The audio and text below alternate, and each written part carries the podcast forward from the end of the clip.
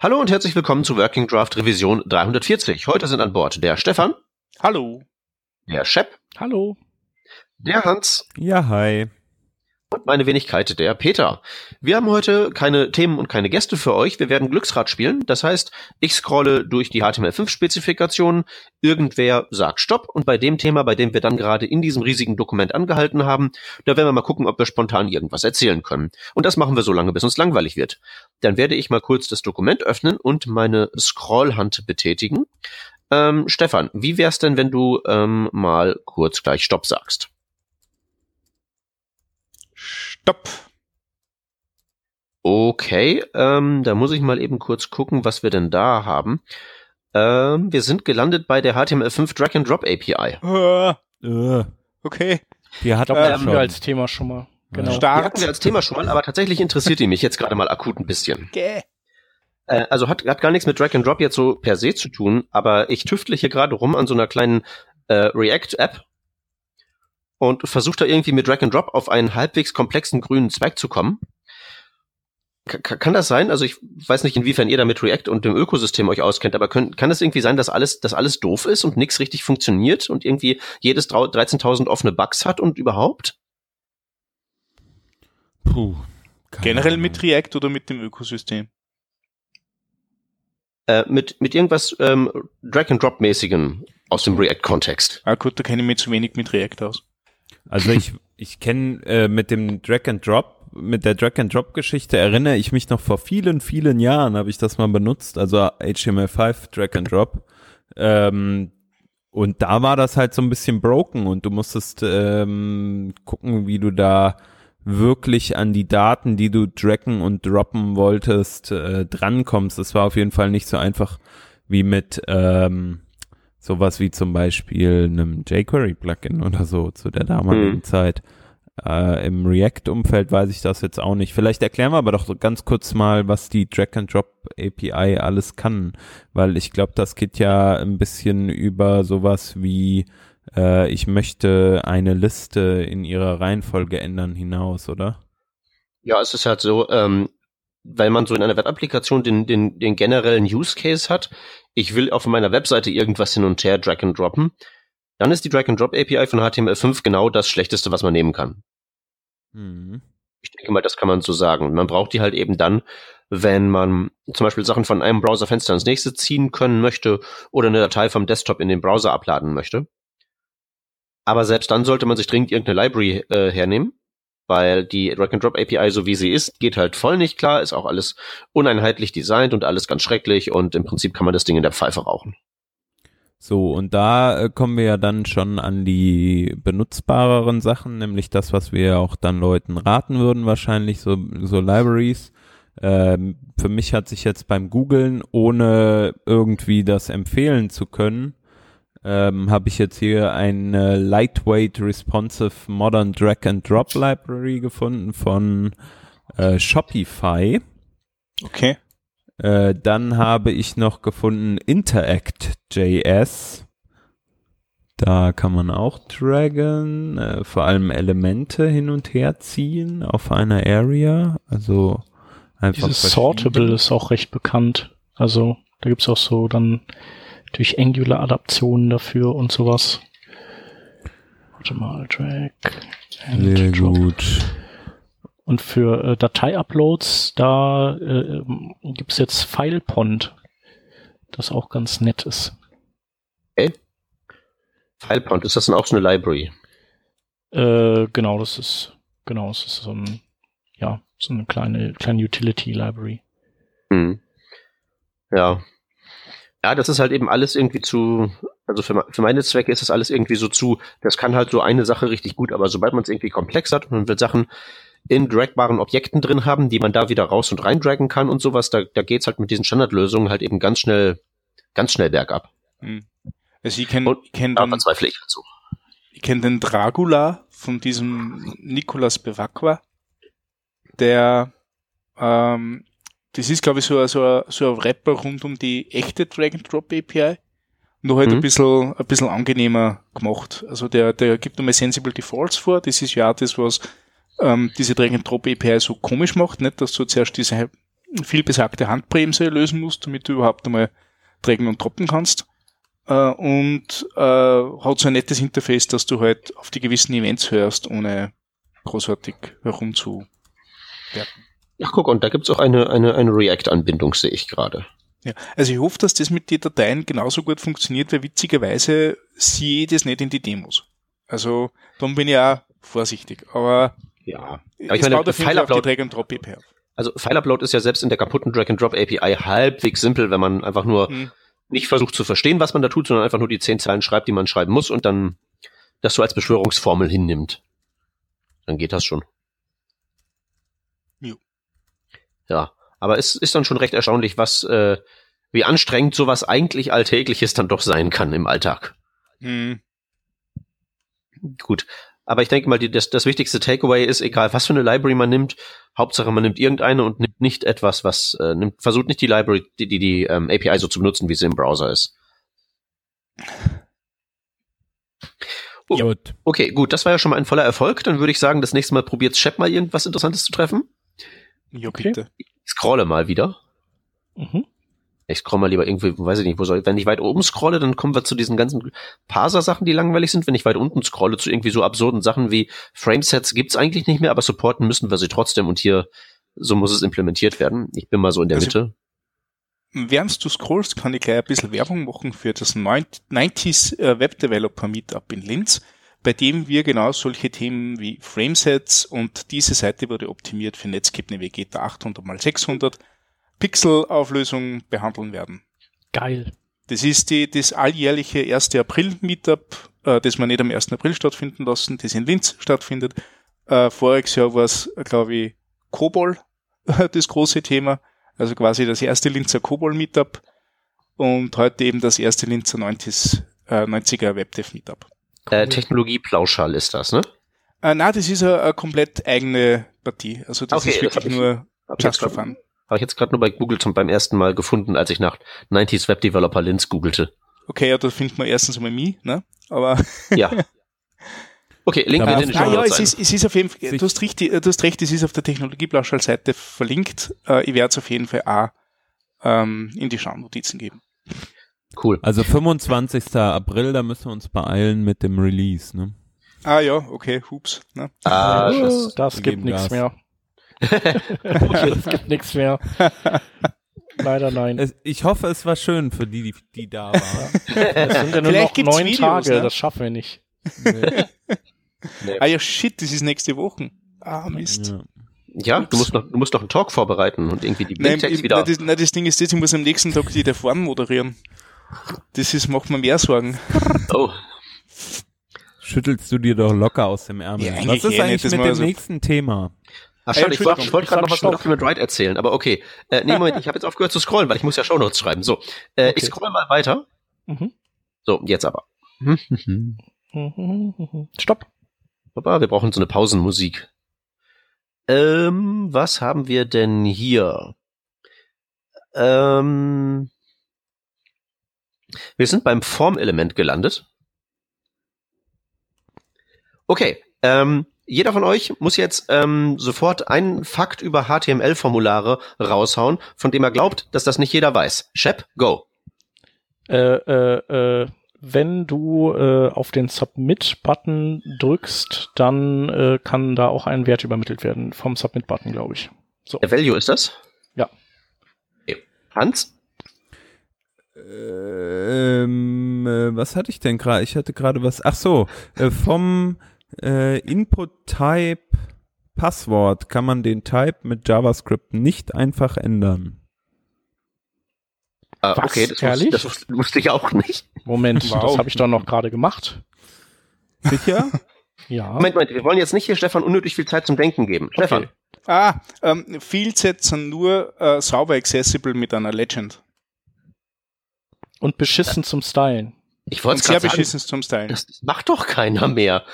Ich meine, gut, du hast jetzt gerade von einem 90er-Meetup erzählt, aber trotzdem, das macht doch keiner mehr. Ähm, es ergibt total Sinn, wenn du äh, äh, Radio-Buttons groupen willst und du sagen willst, was die Auswahl in diesen Radio-Buttons ist. Und nachher kannst du die Option selecten. Das ist äh, ähm, accessible technisch sehr, sehr sinnvoll. Ah, okay, krass. Wow, ha, na, Wissen. Ja, oder wenn du so Abschnitte gruppieren willst, so äh, Mhm. erstmal Adressdaten, dann Rechnungsdaten oder sowas. Und weil man die so beschissen stylen kann, nämlich einfach überhaupt gar nicht, äh, mache ich jetzt, äh, mache ich das eigentlich jetzt immer nur mit äh, ARIA Roles. Also eine, okay. Se eine Section und eine. Nee, dass ich dann, du hast ja dann Group und äh, described oder labeled by. Labeled by ist dann quasi der Verweis auf das, was eben vormals Legend war. Und damit hast du dann dein, also im Prinzip semantisch dein Fieldset mit Legend, nur dass, dass dir das eben, äh, dass das nicht immer gegen dein Styling läuft. Also, also gerade dieses Mhm. Legend-Element, das ist ja richtig ätzend. Hm. Mhm. So, So, und man kann wirklich den Input von, von einem Passwortfeld nicht ändern. Also ich den- probiere das gerade aus. Also ich habe äh, mich erinnert, dass ich das mal machen wollte in diesem Kontext, äh, was man ja häufiger hat, ne, dass irgendwie so ein Auge auf einem äh, bei einem Passwortfeld dabei ist äh, und man auf diese, also so ein Icon mit einem Auge, Hm. man auf dieses Auge klickt und sieht dann seine äh, sein Passwort, was man gerade eintippt. So und äh, in der Kürze der Zeit habe ich mich zurückentsinnt, dass das mal nicht ging. Ähm, Ja. Ich bin, fange das jetzt aber mal aus, äh, an auszuprobieren. Ähm, ich finde, es ist sehr sinnvoll, dass es nicht gehen würde, weil es ist ja meiner Meinung nach ein Security Concern, wenn du äh, ein Passwortfeld hast und das irgendwie gehijackt wird und da auf einmal ein Textfeld draus gemacht wird und du den äh, das Value sehen kannst sozusagen. Mhm. Ich bin auch gerade hier in den Spezifikationen da mal hingescrollt und kann jetzt nicht erkennen, also jetzt jedenfalls steht es in dem Abschnitt über den Pass, über das Pass, über den Password State von Inputs nicht, dass man den nicht ändern könnte. Ja. Ähm, ja. Also, Also ich es kann, kann sein, dass nur, also aus dem aktuellen Projekt kann ich berichten, dass das geht. Weil ich habe genau so ein Passwort, weil das halt nicht alle Browser mit dem Auge haben, haben Ja. wir das eben äh, quasi selber implementiert, sodass das in allen gleich funktioniert. Genau, und da switche ich auch den Type von, von Text auf ähm, Passwort und zurück. Ja, dann ähm, bin ich leider äh, falsch dran. Ich habe es ja auch gerade ausprobiert äh, im Chrome im aktuellen und sehe auch, dass es funktioniert mit JavaScript. Aber f- bei Formularen, da kann man ja ganz viel erzählen. Es gibt zum Beispiel noch äh, den, du kannst nicht, also äh, du kannst ja mit JavaScript äh, so, sowas programmieren, dass wenn du in so einen Input reingehst, dass der gesamte Text da drin markiert ist und dass, wenn man dann tippt, dass es dann quasi das ersetzt. Ähm, da Ja. kannst du dieses äh, irgendwie Set Range und so weiter und so fort. Ist so ein bisschen, bisschen Code, aber einigermaßen schnell gemacht. Aber das Du meinst, geht, diese, meinst du die Text Selection API? ja, genau. Genau. Okay.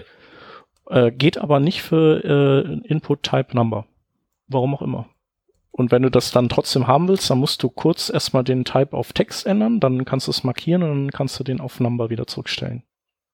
Okay. Also wundert mich jetzt insofern nicht, als dass, äh, also äh, als dass das, das dieses Zahlen-Input, das sieht ja, wenn man es im normalen Desktop-Browser aufmacht, sieht's ja im Prinzip aus wie ein normales Text-Input mit zwei extra Buttons dran. Aber das ist ja, dass das mit was ganz anderem verwandt ist, sieht man ja daran, dass ein Input-Type-Range ja im Prinzip das gleiche ist wie ein Input-Type-Number, nur mit einem anderen User-Interface, also mit dem, dem ähm, hier, Schieberegler. Insofern gibt's da ja eigentlich keinen keinen Text drin in dem Sinne. Äh, macht das irgendwie Sinn, was ich sage?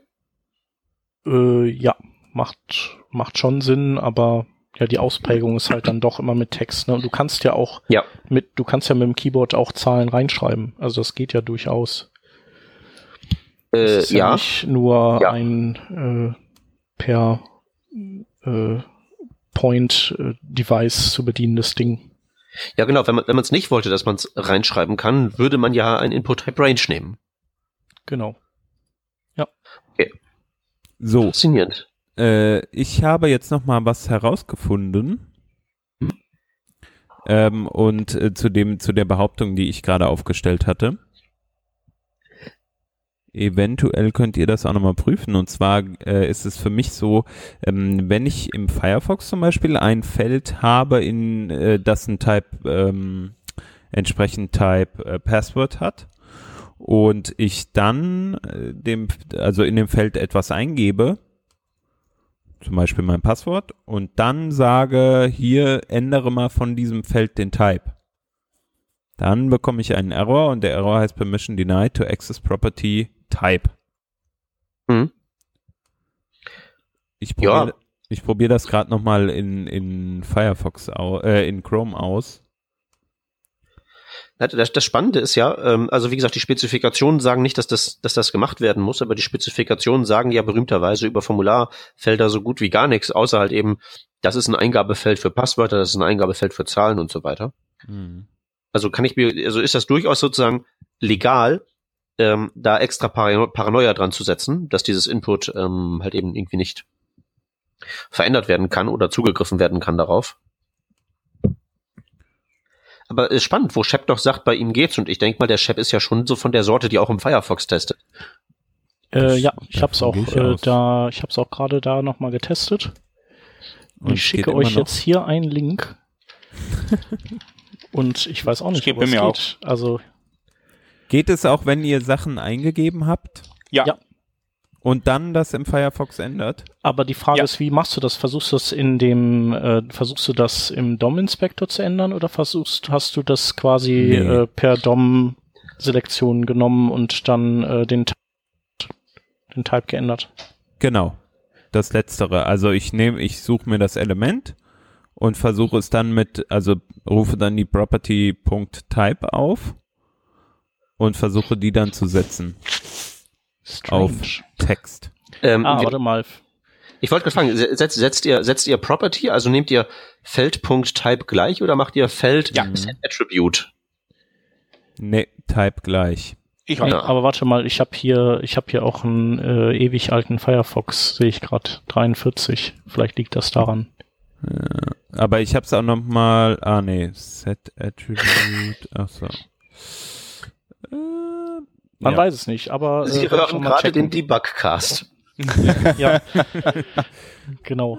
Äh, vielleicht noch was anderes. Und zwar ähm, gibt's ja jetzt den, ähm, was ist das? Äh, Input Mode. Das Input Mode Attribut gibt's ja jetzt. Ähm, Ja. ich glaube, das wurde wurde ja verabschiedet. Äh, Ich weiß nicht, wird das schon in einem Browser unterstützt? In, in einem Chrome vielleicht, oder? Also ich weiß, dass Input Mode seit 100 Jahren irgendwie hier drin steht, aber das hat noch nie funktioniert, soweit ich weiß. ja, ja. Das ist auch noch nicht so super unterstützt. Ich gucke Also gerade. Input, Input Mode nur kurz die äh, äh, zur Erklärung. Eine Postleitzahl ist ja keine Zahl, sondern ein Code, der aus numerischen Zeichen zusammengesetzt ist. Trotzdem hätte man es gerne, wenn man mit dem Mobiltelefon in ein Postleitzahlenfeld reingeht, dass die Tastatur, die Bildschirmtastatur für Zahlen kommt, aber es soll trotzdem ein Input-Type Text sein. Und das kriegt man hin, indem man einen Input-Mode Numeric angibt, um dann zum Beispiel bei einem Input-Type Text trotzdem die Eingabehilfen für ein Zahlenfeld zu kriegen. Und diverse andere Kombinationen. Jo. Und das ist halt ist natürlich extrem, extrem wichtig, dass man sowas kriegt und deswegen funktioniert es auch nirgendwo, soweit ich weiß. Doch in Chrome 66 wird's gehen. Also der dann ungefähr aktuell ist, wenn die Folge hier rauskommt und wenn Stefans Meetup schon zwei Wochen her ist. Mode. Ja, stimmt. Chrome 66 kann's und Firefox hat's zumindest hinter einem Flag. Mhm. Fragt Gut, man sich aber, warum das hinter einem Fleck ist, oder? Naja, bei Chrome war es bisher auch. Ich denke halt eben, weil es experimentell ist und vor allen Dingen, wenn man nicht. Äh also das Problem ist halt eben, damit sowas auszurollen, wenn es kein anderer macht. Also ne, Chrome ist ja schon so gesehen ein, ein mobiler Browser, der irgendwie äh, Relevanz hat. Aber also eigentlich will man das ja vor allen Dingen auch auf iOS haben und da ist halt eben nichts. Ja, wobei da bei iOS kannst du dir mit dem Pattern-Attribut behelfen, ne? Wenn du da, also da gibt's ja so bestimmte reguläre Ausdrücke, wenn, wenn der Safari die findet, dann, dann weiß der auch, dass der eben auf das rein numerische ähm, Tastatur umschalten soll. Ja, das weiß er, aber das Problem mit sowas ist halt eben, dass es halt ein Trick und ein Hack ist. Ja. Und wenn da halt eben dabei bei Apple einer mal einen schlechten Tag hat, ist das auch gleich wieder weg. Das stimmt. Ist halt eben ein Behelf. So, ich habe vielleicht die Lösung äh, gefunden. Lässt mich natürlich nicht los. Ähm, wenn man in einem iFrame ist, das war wahrscheinlich bei mir das Problem. Ah, Und das ist Codependler, natürlich ne? auch selbstverständlich, dass der Parent iFrame da keinen Zugriff drauf hat. Ne? Mhm. Aber dann ist es auch nicht mehr so eine Überraschung. Okay, aber trotzdem, es ist halt eine, ist halt eine Ausnahmeregel. Also irgendwer muss programmiert haben, äh, if type gleich Password und iframe, dann irgendwas anderes. Hm. Oder gilt Ja, das generell?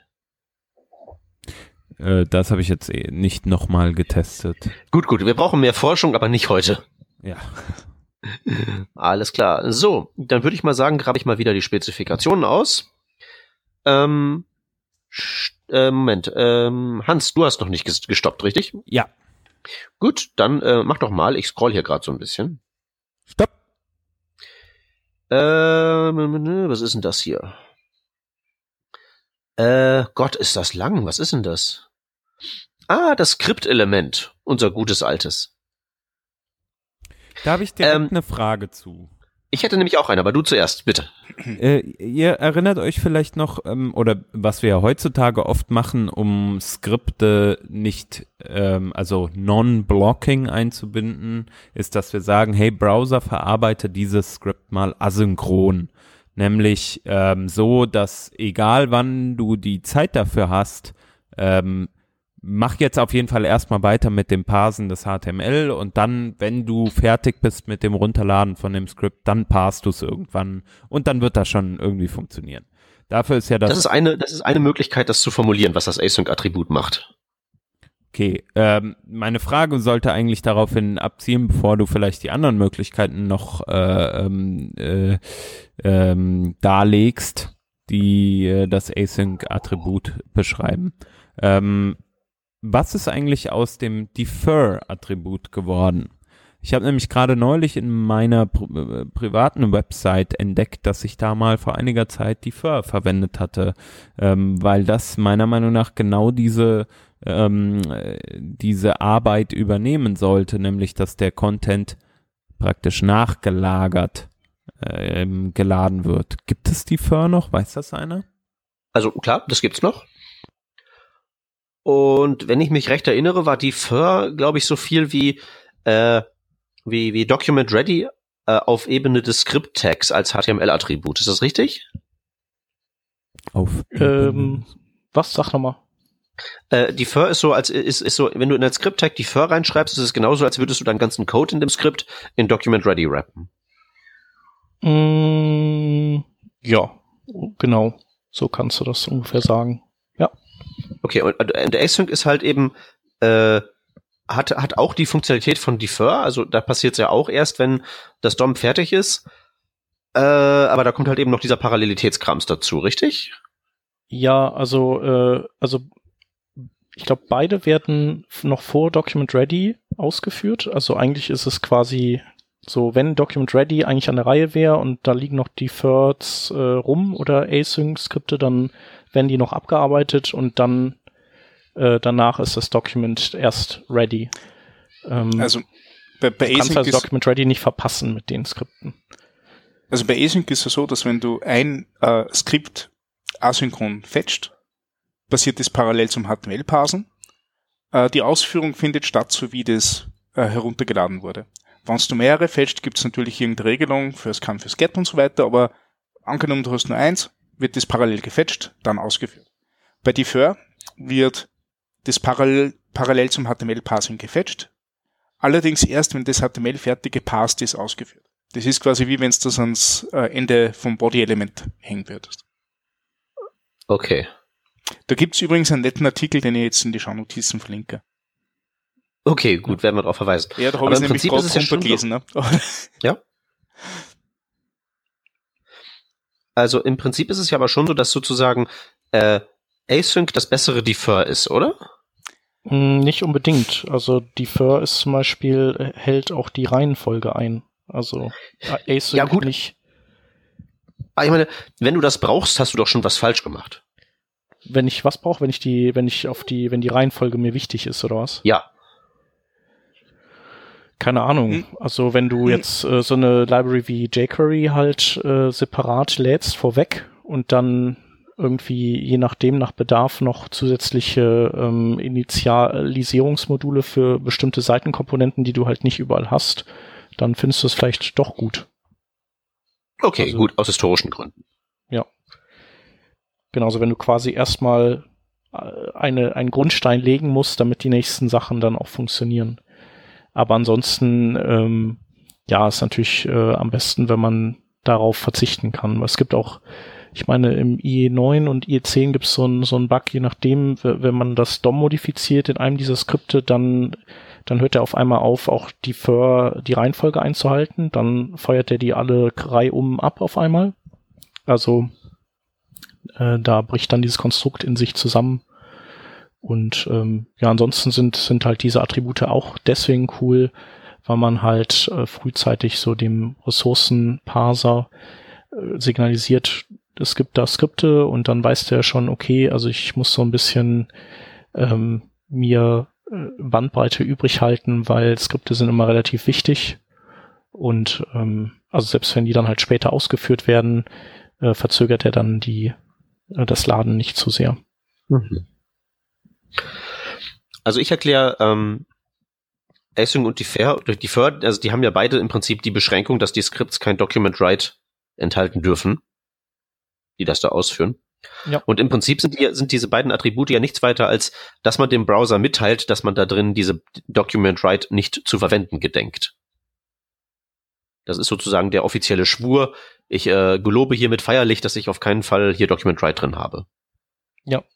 Und das äh, führt dann auch dazu, dass, dass dann äh, eben natürlich der, der DOM nicht blockiert, äh, weil äh, er ja weiß, dass er eben an der Stelle nichts rausschreiben muss und teilweise können Browser das auch in separaten CPU-Threads dann parsen. Ja, es wird damit halt eben, damit, also einfach nur dadurch, dass das Document Write damit halt eben wegdefiniert ist, können die ja, also ist ja zumindest die Reihenfolge von Skripts und dem HTML nicht mehr wichtig. Ne, mit Defersen, da ist dann ja vielleicht zumindest noch die Reihenfolge der Skripts untereinander wichtig, aber nicht mehr, es hängt halt nicht mehr am HTML dran. Das ist ja. das Wichtige. Ja. Und da, da kommen wir jetzt so zu dem Punkt, den ich vorhin schon bei dem 90s Web Developer Meetup mal kurz anbringen wollte. Da habe ich nämlich letztens einen sehr unterhaltsamen Talk ähm, gesehen. Der ist von der letztjährigen JS-Conf, glaube ich. What's new in Netscape Navigator 2.0? Ah, okay. Und die Idee dahinter ist im Prinzip, äh, lass mal, lass mal ähm, To-Do MVC implementieren, so dass es halt eben in Netscape Navigator 2 funktioniert. Und ähm, das, die Mittel, das Mittel der Wahl damals hauptsächlich tatsächlich ähm, Framesets natürlich und eine ganze Menge Document Write, weil mhm. die Art und Weise, wie das früher funktioniert hat, ist tatsächlich so ein bisschen wie PHP gewesen, wo einfach so Stück für Stück das, das, Skript von oben nach unten ausgeführt wird und da drin sind ganz viele Echo-Statements oder eben Document Write-Statements, die das HTML rausschreiben. Und so war das damals. Ihr habt den Talk jetzt verlinkt. Ja, den äh, werden wir dort verlinken und der ist sehr unterhaltsam, muss man sich dringend reinziehen. Cool. Okay, ähm, dann würde ich doch mal sagen, ähm, fangen wir wieder oben an, Stefan. Du darfst noch mal Stopp sagen. Ich muss ah, mal okay, kurz ja. mal hier mich wieder zurechtfinden. So, ich scrolle wieder. Tüdelüdelü. Okay, dann. Wir brauchen so eine Pausenmusik. Hey, Stopp. Äh, wo sind wir denn hier? Wo sind wir denn hier? Was ist denn das? Äh, Document Open? Huh, ist das okay. so Pop-ups oder was ich glaub, ist das? das ist Pop-ups. Oh Gott. Äh, ich, ich kram gerade in meinem Gedächtnis, wann ich zuletzt Document Open aufgerufen habe. 1999. Äh, ja gut, du bist jetzt ja un, du bist jetzt ja vorbereitet auf dieses, ja. für dieses historische Thema.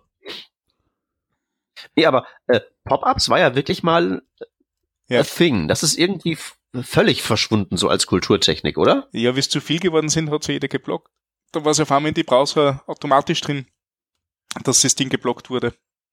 Aber es war völlig alltäglich, ne? Ja, total. Also ich kann mich erinnern, wenn, wenn du damals so eine für diese gratis Top, äh, nicht einmal Top-Level-Domains, sondern Subdomains dir besorgt hast, nicht? Das war ja damals schon was, dass du gratis ein Sub-Level-Domain bekommen hast. Äh, das Einzige, was du machen hast müssen, ist, dass, er, dass er ein kleines Pop-up mit dem, mit dem äh, Top-Level-Domain-Betreiber angezeigt wurde und das hast du gerne in Kauf genommen. Das Problem war, dann hast du diese, diese, ah ähm, Sublevel-Domain auf einen Gratis-Hoster zeigen lassen und der Gratis-Hoster hat sich gedacht, okay, das ist eine gute Idee, dass diese Sublevel-Domain äh, äh, ein Pop-up macht, also machen wir auch ein Pop-up. Dann hast du halt quasi von äh, mysite.de und von Lycos.de hast du dann zwei Pop-ups dort gehabt. Die hast du dann weggeklickt und irgendwann einmal hat das der Browser für dich übernommen, nicht? Das waren die weißt du, weißt du, es, es gibt echt eine große Wahrscheinlichkeit, dass das erste JavaScript, das ich jemals ausgerollt habe, tatsächlich sich damit befasst hat, von so einem kostenlos Hoster die äh, die eingebaute Werbung zu blocken. Also jetzt, ich, ich wusste es nicht, dass ich es gemacht habe, aber ich glaube, das müsste es gewesen sein. Also so, so interessant das äh, auch ist äh, mit den mit den Pop-ups, ich glaube, äh, ich habe da jetzt gerade nochmal nachgelesen, wir verwechseln das. Und zwar Echt? verwechseln wir das mit window.open. Ah, ja, okay. Okay, cool. Genau, window.open sind die ähm, sind die Pop-ups. Äh, ich meine mich auch zu erinnern, dass man damit auch Tabs öffnen kann. Neue Tabs. Anyone? Mhm, nee? mhm. Äh, und wenn das gibst, ne? Und das, äh, das, genau, also wenn es Links sind, ja. Äh, das ist bei mir noch gar nicht so lange her, dass wir das genutzt haben. Aber was ich viel interessanter finde, äh, ist Document.open, was nicht das gleiche ist. Ähm, Document.open öffnet wohl kein neues Fenster oder etwas ähnliches, sondern es beschreibt einfach nur, dass du jetzt das äh, Dokument nochmal neu beschreiben möchtest oder so, so verstehe ich das ja, zumindest hier, ich zitiere mal, document.open allows you to override the current document or append to it, while window.open uh, provides a way to open a new window und so weiter und so fort. Also mit ähm, document.open in äh, Konnektion mit document.write kann man also das aktuelle Dokument verändern und dann auch schließen mit document.close. Für was man das jetzt genau brauchen würde, ähm, weiß ich jetzt nicht. Vielleicht könnt ihr mir da helfen. Ja, okay. Ähm, ist, okay. ist cool, weil die MDN Window. sagt sogar don't confuse mit Window.open. Danke, MDN. Hat ja super geklappt, deswegen sind ja. wir ja die Experten, denen alle zuhören. Was macht denn Document Open? Äh, ein, ein, ein Document replaced causes the document to be replaced in place. Aha. Okay, das ist auch irgendwie Document Write, das ist auch alles irgendwie schrecklich und Legacy, kann das sein? Ja, also ich habe das nie verwendet. Ich, ich, ich glaube, ich, äh, Gott, was ist denn das? Ich habe doch diese komische, diesen, dieses komische Custom Element gebaut mit so, ähm, na hier, HTML-Import, was ja wie so ein PHP-Include ist, wo man einfach den Content von einem Dokument in ein anderes reindumpen kann. Und das mache ich tatsächlich so, dass ich da einfach einen Fetch mache, mir das HTML von dem, dem Zieldokument hole und das muss ich in ein neues Dokument pflanzen und dann daraus die Nodes ins eigentliche Dokument rein rüberziehen. Wenn ihr versteht, was ich meine. Ich glaube, da habe ich mal ein New Document erzeugt, aber war das mit Document Open? Ich weiß schon wieder das alles nicht. Ich habe das jetzt ganz kurz ausprobiert. Äh, Im Browser. Äh, mit Document Open machst du tatsächlich ein neues Dokument auf. Mit Document Write kannst du dann in dieses Dokument reinschreiben. Das kennen wir. Also, du, also die, der, der, der Write ist dann die Methode dieses neuen Dokuments und nicht genau. Document Write. Okay also du kannst dann in dieses Dokument dein, dein HTML, deinen Text, was auch immer reinschreiben. Was dann auch gibt, ist Document Close. Wenn du Document Close machst und nachher Document Write, äh, passiert ein implizites Dokument Open davor. Das heißt, du machst hast wieder ein neues Dokument. Okay. Ja. Ja, für mich wirkt es wie, wie, wie ein Stream, dass du in das Dokument rausschreiben kannst. Also Stream auf, Daten rein, Stream zu. Ja. Froste gerade hier mein äh, mein Source Code von dem gerade angesprochenen Ding. Create Fragment, nee. Ich steige durch meinen eigenen Code gerade nicht durch. Äh, okay, aber so wie du das gerade beschrieben hast, klingt das ja äh, teilweise sinnvoll. Ja. Also so für etwas originellere Anwendungszwecke, aber also wirklich benutzt hat's, glaube ich, jetzt auch hier keiner, oder? Na. Hm. Das okay. Ding ist ja schon ewig alt, nicht? Also das ist äh, außerdem obsolet, wie das hier. Äh, ach, das stimmt, das ist in, in, in, in, in äh, nee, ist das obsolet? Wieso? Wo steht das? Äh, da steht das bei, ah, okay, ist die Spe Spezifikation ist obsolet. In der, ähm, DOM Level 2 Spezifikation war das drinnen und das hieß Ja. aus dem Jahre 1900, na, aus dem Jahre 2000. Oh, oh, da, da war ja XML noch a thing. Okay, ähm, dann werden wir, denke ich mal, in guter Tradition Stefans Treffer wie, wie, wieder mal ignorieren. Total Äh, cool, ich, Ich ich will, noch, ich will noch heute, ne? hinzufügen, der Jake Archibald hat mal ein Beispiel hier gehabt, wo er Inhalte reinstreamt und ich glaube mit der Stream API, da geht's drum. Und äh, da nutzt er das, um quasi äh, so nach und nach HTML rauszustreamen. Also er nutzt nicht Punkt Open, aber er nutzt Write und Close und weil das Open ja quasi ähm, implizit dann in dem ersten Write drin steckt. Okay, wir verlinken das, aber er, er hat den Artikel schon genannt. Äh, Fun Hacks for Faster Content. Inwiefern das ernst gemeint ist, sei mal dahingestellt, ne? Ha, fun. Fun halt. Was haben wir gelacht? Genau, okay, dann, ähm, wie gesagt, ignorieren wir mal diesen ganzen schrecklichen äh, äh, Kram. Und äh, ich würde mal sagen, Shep, du hast jetzt die Chance, ähm, was Gutes zu treffen. Mach was draus. Ich scrolle. Ich möchte gern, dass du jetzt stoppst. Ähm, scroll, wo sind wir denn hier? Was ist denn das? Das sind schon wieder Skripts, ich bin schlecht. Ähm, Shep, du darfst nochmal. Okay, Ich bin nur pseudo-zufällig, nicht wirklich zufällig. ich warte etwas länger. Und Ich glaube nicht, dass das was hilft. okay, gut, stopp. Äh, ähm, was haben wir denn da? Ah ja, also ich weiß nicht, ob wir dafür viel dazu viel erzählen können, aber ich habe immer sehr viel Spaß, ähm, an- anhand dieses Elements zu erzählen, dass HTML und der HTML-Parser komische Sachen machen, mit denen man nicht rechnet. Es ist das T-Body-Element. Ja. Und was Hat- genau meinst du da? Also meinst du das Verhalten im, also wenn ein T-Body mit T-Foot oder mit T-Head verwendet wird? Nee, ich meine nur, ähm, es gibt ja bei HTML die Möglichkeit, Sachen auszulassen. Also man kann ja, wenn man einfach nur das schließende Body-Tag weglässt oder das schließende HTML-Tag oder sowas, sind das ja keine Fehler, sondern Features des Parsers, dass er sich die halt eben dazu denkt. Oder schließende P-Tags genauso. Und die meisten Leute, denen, denen ich dann dieses Feature mal erzähle, die sagen dann halt eben, äh, wird ja eh nie jemand machen. Aber die wenigsten Leute schreiben T-Body-Elemente in ihre Tabellen rein. Aber die sind trotzdem immer da Ja. weil die nämlich auch vom Parser automatisch eingefügt werden. Und dann ähm, kann man halt immer sehr schön erzählen, wusstest du, dass du T-Body-Elemente einsetzt, auch wenn du gar keine hinschreibst, weil der Parser die sich halt eben dazu denkt und dann ist, äh, sind die Augen groß. Ich weiß nicht, schon mal ein T-Body-Element, also wirklich so als Tag ausgeschrieben? Ich vergesse halt immer, dass die existieren. Also, wie der Hans schon sagt, äh, wenn dann, wenn man äh, T-Head und T-Foot irgendwie ver verbaut. Hm. Ernsthaft, weil selbst dann lasse ich die meistens weg, weil ist ja egal. Okay. Nee, da packe ich die dann rein. Okay. Das fühlte sich dann, fühlt sich dann nicht gut an, die wegzulassen. Mhm. Ja, stimmt, also mir Ja. fällt dann halt eben auf, dass die existieren, aber naja. Ich habe in letzter Zeit so ähm, recht viel mit äh, irgendwelchen React-Komponenten, die halt Tabellen oder vieles übertrieben, aber ein bisschen mit Tabellen gearbeitet. Und äh, in dem Kontext kommen die einfach von Haus aus mit.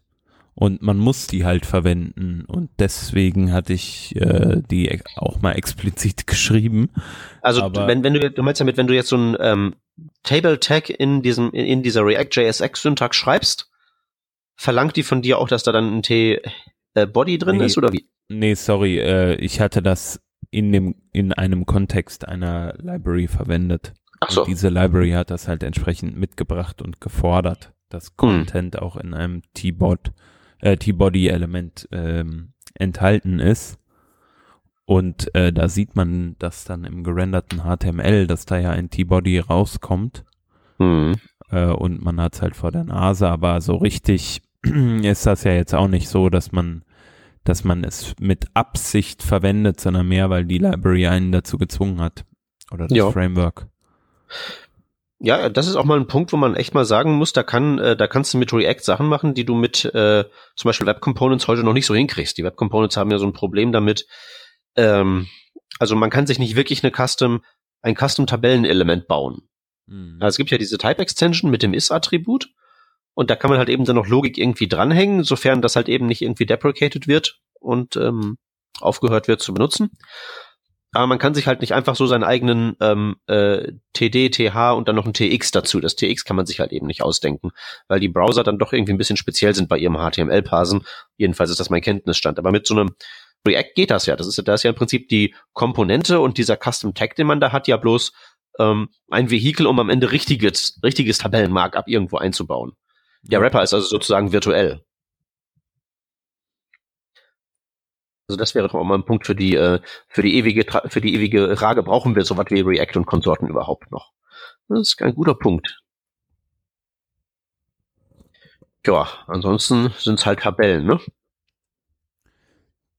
Tabellen, genau, sind natürlich äh, immer interessant, äh, weil man ja so viel äh, anderweitige Funktionalität, finde ich, bei Tabellen oft noch haben will, die irgendwie nicht Standard ist, ne? Sowas wie zum Beispiel Sorting von Tabellen oder halt so eine ähm, Auswahlmöglichkeit für Tabellenzeilen. Ähm, hm. So, so ein Grid, Grid ist da, glaube ich, der Begriff, ne? so ein Data Grid. Ja. Genau, so ein Data Grid möchte man eigentlich äh, darstellen, richtig, ja.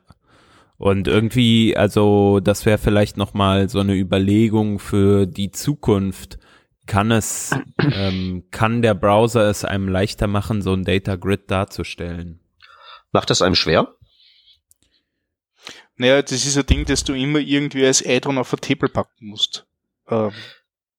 Ja, aber ist das, ist das nicht gut? Weil ich glaube, ähm, also unter einer Tabelle, so im, im Sinne einer Datentabelle, eine Aufstellung von Zahlen und Fakten, da hat ja jeder den gleichen Use Case und da kann man auch sich ein HTML-Element überlegen, dass das hinkriegt. Aber jetzt hat gerade ja schon äh, Hans ähm, seine Auflistung von Features immer so weiter ausgebaut.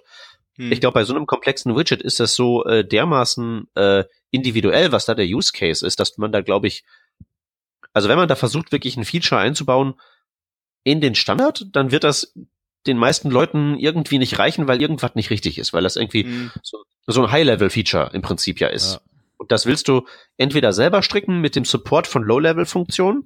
Und da können wir drüber reden, ob man da was besser machen kann. Aber da bin ich eher der Meinung, dass das wirklich genau der Job von Libraries ist. Ja. Und so ja, schwer nee, ist es ja stimmt natürlich also auch. Also die, die, Formatierung ist ja auch so eine Sache. Du willst das ja gegebenenfalls eine, äh, eine, eine, eine, eine Zeile irgendwie, eine Spalte größer und kleiner machen und so Zeug. Und das geht wirklich am besten, wenn du auch gar nicht in der Konstruktion der Tabelle gefangen bist, sondern wo du eventuell ja wirklich auch ein Element Spalte hast und nicht immer notwendigerweise alles in Zeilen organisiert hast.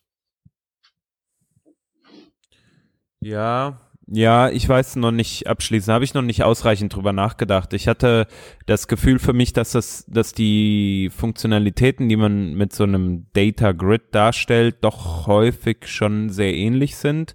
Aber ich gebe dir auch recht, natürlich lieber äh, eine Low-Level-Plattform und dann ein bisschen äh, Setup obendrauf. Vielleicht ist es halt auch einfach das, dass die, mh, das, was man dafür tun muss, noch zu komplex ist oder so. Ähm, keine Ahnung, wenn ich an Sorten denke, wäre es vielleicht cool, man hätte die Möglichkeit, irgendwie ein spezielles Sorting für Table ähm, ähm, Zeilen sozusagen anzulegen oder so, ich weiß nicht. Also ja, aber ich, äh, auch da, auch da wirst du mh, also allein da bin ich mir ziemlich sicher, dass du da eine Möglichkeit brauchen wirst, den Sortieralgorithmus in Form von einer JavaScript-Funktion anzugeben. Weil alles ja. andere wird zu beschränkt sein. Also wenn du irgendwie sagst, sortiere das alphabetisch, dann brauchst du nicht mal den Kontinent zu verlassen und komische Sprachen zu finden. Klar. Wo das dann schon anfängt kaputt zu gehen und dann irgendwie äh, numerisch und äh, ja, und dann will der eine aber irgendwie was Besonderes mit diesen, mit negativen Zahlen haben und so weiter, plus, minus, null, weißt du? Ja, total, bin ich total bei dir. Also es ist ähm, vielleicht so vergleichbar, äh, finde ich, ein bisschen mit, ähm, mit den Formular-Input-Typen. Die sind zwar jetzt auf einem viel, sage ich mal, kleineren Level, aber wenn man sich anguckt, was man zum Beispiel äh, mit einer Regex auf einem Input-Element machen kann, ist das eine Art Validierung oder nicht eine Art Validierung, sondern es ist eine Validierung äh, des Feldes mit einem Attribut. Ja. Und das Verhalten des Browsers ähm, richtet sich dann nach diesem Attribut. Vielleicht könnte es sowas geben. Man könnte ja zum Beispiel sowas mhm. haben wie Sort, äh, keine Ahnung, ein Attribut, was irgendwie Sort heißt, einfach so. Und Ja. äh, da kannst du dann Werte übergeben, Ascending, Descending. Aber keine Ahnung. Äh, also ich habe mir da nicht Ja. ausreichend Gedanken gemacht. Ich habe nur das Gefühl, dass es im Moment, mh, auch wenn das vielleicht im JavaScript-Bereich ist, aber das Interface ist noch nicht, äh, noch nicht einfach genug. Ja, na ich, ich, ich verstehe deinen Vergleich mit den Input-Elementen sehr gut, weil die Input-Elemente sind ja auch was sehr High-Leveliges, für das wir ja eine Browser-API haben, wie du es beschrieben hast. Das Problem ist halt nur, dass ich glaube, dass bei Input-Elementen wir keine Wahl haben, weil wir brauchen eine Möglichkeit äh, zu sagen, äh, wir klinken uns jetzt hier in die native Plattform ein, um da Funktionalität X, also einen Eingabemodus, ähm, halt eben einfach, ich tippe was ein auf, eine, auf ein physisches Keyboard oder ich kriege ein speziell aufbereitetes Bildschirm-Keyboard für halt eben zum Beispiel Zahlen. Ja. Also da muss es eine High-Level-Lösung geben und die High-Level-Lösung ist, äh, ist halt eben auch vollkommen unzufriedenstellend. Also ich habe letztens, ich mache mir bei Formularen immer auch den Spaß, wenn ich so meine, äh, mein kleines Seminar ähm, Webtechnologie für Nicht-Nerds habe, was ich dann ganz gerne mache, ist ein bisschen erzählen, aber dann einfach so live coden, ein einfaches, ein, ein, ein einfaches, in Anführungszeichen, äh, Suchformular. Wo man einfach nur so Dinge einbaut, wie zum Beispiel, ähm, das Feld darf, muss irgendwie auf eine bestimmte Warte ge- gestaltet werden, da muss ein Lupen-Icon drin sein, da muss die Border so sein und genau sitzen und das muss in allen Browsern einigermaßen gleich aussehen. Und da kriegt man halt einfach einen Vormittag mit gefüllt, indem man das nur einfach kommentiert und sagt, wo da die Haken und Ösen sind. Und hatte ich just letztens das, ähm, äh, die Zwischenfrage aus dem Publikum, was gibt's denn da noch so für Input-Typen außer Text und Search? Habe ich Date Ja. aufgemacht und bei Date hieß es gleich, wie kann ich diese blaue Border, die dann im Chrome aufpoppte, wie kann ich die grün machen? Ja. Hä? Geht halt nicht. Und du wirst solche Situationen, um die wir halt eben bei Input-Elementen ganz eindeutig nicht drum herum kommen, weil wir brauchen halt eben diesen nativen Input auf dem Mobiltelefon. Da willst du nicht mit einem jQuery-Plugin rangehen.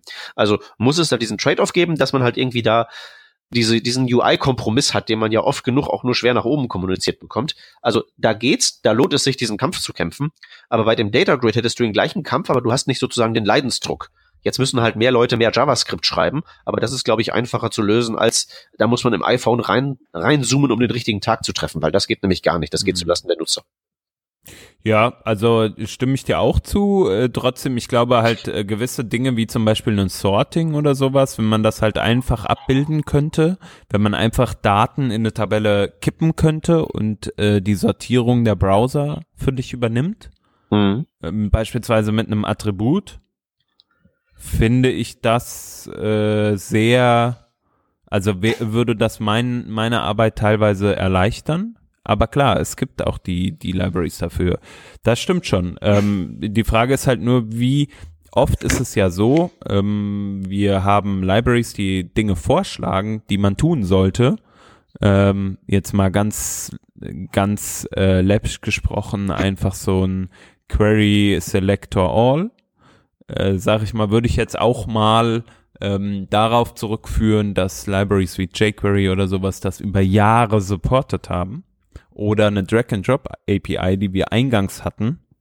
Ähm, es gab Libraries, die haben das supportet und auf einmal kommt es halt nativ in den Browser. Äh, So, und da Ja. in diesem Kontext habe ich halt irgendwie so das Gefühl, dass halt mh, gerade sowas wie so ein Data Grid halt immer äh, immer häufiger irgendwo zu finden sind. Und wenn man da ein bisschen mehr Sugar hätte, würde ich das gut finden. Mhm. Na gut, wir werden sehen, ob wir sowas kriegen zu unseren Kriegen Lebzeiten. wir noch. eh nicht. Hey, wer weiß, ich meine, wir haben jetzt, äh, ähm, ich habe heute gelernt, dass wir Input-Mode bekommen haben und da habe ich schon immer gesagt, dass wir das eh nicht kriegen. Hm. Also, also wer weiß. Okay, Hans, willst du noch ein letztes äh, Stopp sagen, damit wir noch mal ein Thema uns vornehmen können? Ich habe Okay. noch zwei kurze Anmerkungen und zwar bitte. Äh, äh, es gibt hier diesen Russen, ich weiß nicht wie der heißt, äh, Kismark oder so ist sein sein äh, Handle, der macht immer gern so CSS Gezeugs und der hat äh, so mit CSS Variablen und wahrscheinlich auch Flex Order hat er eben so eine Tabelle sortierbar gemacht. Das können wir ja vielleicht mal verlinken, so Ah, Spaß. ja. Äh, Disclaimer wegen äh, hier Barrierefreiheit und so weiter, ne? Macht euch, guckt, äh, guckt euch das auch unter dem Aspekt an, aber ähm, vielleicht ist dann einfach für einen Nichtsehenden die Tabelle eben genauso sortiert wie zu Beginn, wenn man sie umsortiert, dann hat das vielleicht keinen Effekt für den. Ähm, und dann wollte ich noch sagen, der Internet Explorer, der alte früher, der konnte tatsächlich auch ähm, aus verschiedenen Datenquellen, zum Beispiel CSVs oder XML, konnte der Datagrids dann anzeigen. So. Sortierbar waren und so weiter, ne? Bam, ich sag's euch. Habe ich auch verlinkt, kann man sich mal Geil. angucken, ist vielleicht was für die Konferenz vom Stefan. Ich wollte es gerade sagen, die 90er sind stark heute.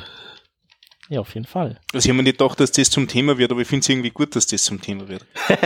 Ich, das ist ein super Thema. Ich würde sofort vorbeifahren, äh, wenn Linz um die Ecke wäre. Ja, ich, ich muss mich auch sehr stark zurückhalten, nicht irgendwie zu gucken, ob wie, wie ich da hinkomme. Ja, mach das doch, Peter. Ey, wenn einer das kann, dann ja wohl du. Weil ich der Experte für, für, für Baggy Jeans Für Kleidung bin, alles ja. bist. Für das, ja. Und für überhaupt alles. Ja. Na, ich habe tatsächlich so ein, so ein, ähm, also eine, so ein, so ein Bild für meine Slides von ähm, einem Computermagazin aus den 90ern, wo die, wo die Headline ist, 100 Megabyte äh, in der Hosentasche, unglaubliche Revolution auf dem Speichermarkt. Und dazu noch abgebildet ist auf dem Cover eine junge Frau ähm, in Baggy Jeans Kleidung, die dieses 100 Megabyte Speicherding in der Hand hält und aus unerfindlichen Gründen ist halt ihre Hose so halb offen und sie guckt völlig belämmert in die Kamera. Und damit leite ich halt immer irgendwelche historischen. Exkurse an. Das ist bestimmt eine Werbung für iOmega Zip Drive. Ich, ich, ich, es, es, es sieht zack, stark nach Zip Drive aus, was die, was die da in der Hand hält, aber ich weiß das auch alles nicht. So alt bin ich ja nun auch nicht. Ähm, Stichwort nicht so alt. Äh, Hans, sag doch mal Stopp. Stopp. Ähm, was haben wir denn da? Was ist denn das? Warte mal. Äh, wo ist denn hier oben? Derweil möchte ich anfügen, dass ich auch mittlerweile schon 28 bin, also alles, Kind. alles relativ. Ähm, Unloading Documents, was ist das denn? Before Unload Event? ja, das Before Unload Event, das äh, da erinnere ich mich noch dran. Okay, Ähm, was, was tut das? also wenn ich mich da richtig erinnere, ähm, dann ist das doch sowas wie, wenn der Benutzer die Seite schließt, also das Tab schließt, dann ähm, wird dieses Event gefeuert. Und was man dann machen konnte, man konnte zum Beispiel ein Pop-up äh, oder ein, ein Confirm ein, äh, einblenden beispielsweise, bist du sicher, dass du das Tab wirklich schließen willst? Oder man konnte auch ähm, einfach eine Al Al Alertbox äh, anzeigen mit ähm, willst du wirklich das Tab schließen und dann gibt's einfach nur ein OK und auf du hörst einfach auf das OK, auf den Klick auf das OK. Also das ist ja sozusagen synchron gewesen. Also kam von diesem Alert ein ein äh, OK gecaptured als Boolean mit True zurück. Und daraufhin konntest du dann wieder einen Alert feuern, so dass du praktisch endlos Alerts feuern konntest. Ah, Äh, du kommst und hier nicht Benutzer, raus. Genau, der Benutzer konnte die Seite nicht schließen, er konnte aber mit Escape natürlich de, den False-Fall von dem Alert triggern. So, das waren so ganz nette Sachen oder man konnte halt auch zum Beispiel, wenn du eine Seite geschlossen hast, Moment, hast Moment, halt, warte mal. Mit Escape kommt man aus der Nummer raus? Also so konnte man es programmieren zum Beispiel, du, weil also, Also, ein okay. Alert funktioniert ja so, du hast eine Window.alert äh, Funktion, die du aufrufst. Ja. Und ähm, die returnt einen, einen Wert, einen synchronen Wert. Und der ist entweder true oder false, wenn ich mich richtig erinnere. Okay, äh, das ist äh, mir jetzt neu, ich aber glaube, das ist, äh, ist das doch der, das, was der Confirm macht. Also Oder macht das nur der ist Confirm? True und Abbrechen ist false. Dann, Aber also, das, was macht das Alert? Was returnt das? ich glaube, das ich- returnt gar nichts, oder? ich hätte auf Undefined getippt. Jawohl, Void. Es re- es returned Undefined. So, dann erinnere ich mich wieder falsch. aber man kann Confirm ist Confirms ja genauso verketten, wie du meintest. Also das hat man ja auch so, also bei CodePen oder so, wenn du das zumachst, dann, dann hast du so einen so einen Fall, dass er dich dann, dass sie dann sagt, so, hier, du hast es noch nicht gespeichert, bist du sicher, dass du das gerade schließen willst und dann, Hm. Also das funktioniert sogar heute noch. mhm, Crazy. genau. Aber was nicht funktioniert, was man halt auch gerne immer da machen wollen würde, ist, dass man irgendwie noch schnell einen Ajax-Request abschickt und äh, irgendwie Daten wegspeichert und so. Äh, oh, also das geht halt einfach nicht, weil dann äh, da, da wird nicht gewartet, dass das fertig ist, weil es ja eh asynchron und so, dann ähm, also dann wird dieser Request auch einfach mittendrin abgewürgt. Okay, und was sind jetzt so was sind jetzt so legitime Use Cases für dieses äh, On-Unload? Ähm, also es gibt, also was der einzige legitim, also das, was ich eben gesagt hatte oder was der Hans auch gesagt hat, so im positiven Sinne, dass wenn man eben weiß, dass irgendwas nicht gespeichert ist, dass man dem User dann sagt, so hier hast du noch nicht gespeichert, hast jetzt noch die Möglichkeit, äh, irgendwie doch nicht äh, das Fenster zu schließen. Oder eben, äh, was ich gemacht habe schon, ist, ähm, wenn man halt tracken will, äh, bei was für also zum Beispiel habe ich äh, irgendwas gehabt, wo dann so ein Fenster aufgeht und dann hat mich interessiert, wie viele Leute schließen das Browserfenster dann, nachdem sie dieses Fenster gesehen haben. Und das ah. habe ich mit Google Analytics gemacht und äh, da kannst, da ist es ja auch, dann, da musst du dann auch was anderes machen. Da kannst du nicht einfach äh, so einen Call abfeuern, weil der, der wird dann nicht mehr zu Ende durchgeführt oder meistens nicht, manchmal vielleicht schon, ähm, sondern da kannst du dann die Beacon API benutzen, die auch von relativ vielen Browsern unterstützt wird und die auch von Google Analytics unterstützt wird. Und die Beacon API, die ist quasi so ein, ich äh, schicke noch schnell ein Signal ab und selbst wenn die Browserinstanz geschlossen wird, kann dieses, äh, dieser Call eben noch zu Ende äh, geschickt werden. Oh. Ich hätte nämlich tatsächlich sonst gesagt, ähm, also dieses Szenario für, also für deinen Fall, dass du messen willst, äh, ob und wann der äh, Nutzer die Seite verlässt. Da brauchst du das sicherlich für. Ich hätte sonst für diesen Fall von, ähm, das muss noch gespeichert werden, sonst noch äh, Background Sync in den äh, in die Diskussion geworfen. Das ist ja auch so nach dem Motto, ähm, mach mal diesen Request zum nächstmöglichen Zeitpunkt und ähm, geht über einen Service Worker und wenn da zwischenzeitlich die Seite geschlossen wird, ist das ja auch egal. Ja, genau. Aber das geht ja erst neuerdings. Äh, das geht auch vor allen Dingen im Moment, stand meines Kenntnis, ähm, stand meines Wissens nur in, äh, in Chrome aktuell. Aber ähm, trotzdem wäre es natürlich schön, wenn das ähm, zumindest mal, also in den Google-Produkten vielleicht benutzt würde. Also ich so als jemand, der ja hin und wieder mal schon schlechtes Internet genießt, wenn mir da Google Mail immer sagt, nee, kannst mich jetzt nicht zumachen, du musst noch warten, bis die Mail verschickt ist, ja, da wäre das, wäre mir das eigentlich mit Background Sync ganz lieb gewesen, wenn die das da mal irgendwie einbauen könnten. Würde ich mich nicht beschweren. Ja. Naja, bald, bald, bald. Wollen wir es hoffen. Gut, dann würde ich doch mal sagen, haben wir doch eine schöne Runde Glücksrad gespielt und die Stunde grob voll bekommen. Und ähm, nächstes Mal machen wir dann wieder was mit, äh, mit richtigen Themen, oder? Okay. Das klingt gut. Wir werden es probieren. Dann danken wir mal fürs Zuhören, sagen ciao, ciao, bis zum nächsten Mal. Tschüssi. Alles klar. Ciao. Ciao. ciao.